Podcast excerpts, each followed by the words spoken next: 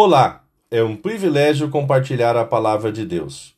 O nosso tema hoje é multiplicação.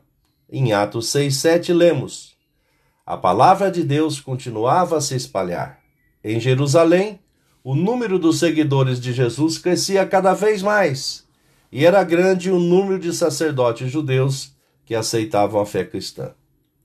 Por definição, na matemática, a multiplicação é uma forma simples de se adicionar uma quantidade finita de números iguais. O resultado da multiplicação de dois números é chamado produto. No contexto desse capítulo, registrou a multiplicação dos discípulos. E para atender à necessidade das viúvas helenistas, que estavam sendo esquecidas na distribuição diária, ocorreu a instituição do diaconato.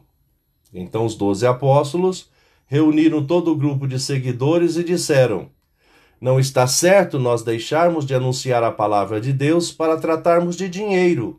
Por isso, irmãos, escolha entre vocês sete homens de confiança, cheios do Espírito Santo e de sabedoria, e nós entregaremos esse serviço a eles.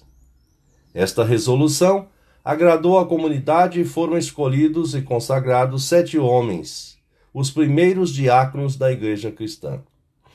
Nessa narrativa podemos salientar e aprender algumas lições.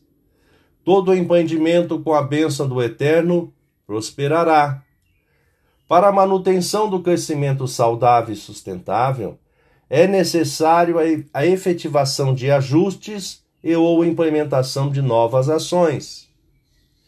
É necessário ouvir os envolvidos para melhor assertividade nas implementações. A verificação quanto ao acerto a respeito das decisões tomadas é a volta da harmonia entre os envolvidos. Quando somos chamados para o serviço no reino de Deus, somos continuamente iluminados pelo Espírito Santo para que, para que continuemos servindo com eficácia e eficiência. Pensamento para o dia é o Espírito Santo que nos conduz ao crescimento eficaz e eficiente. Deus te abençoe.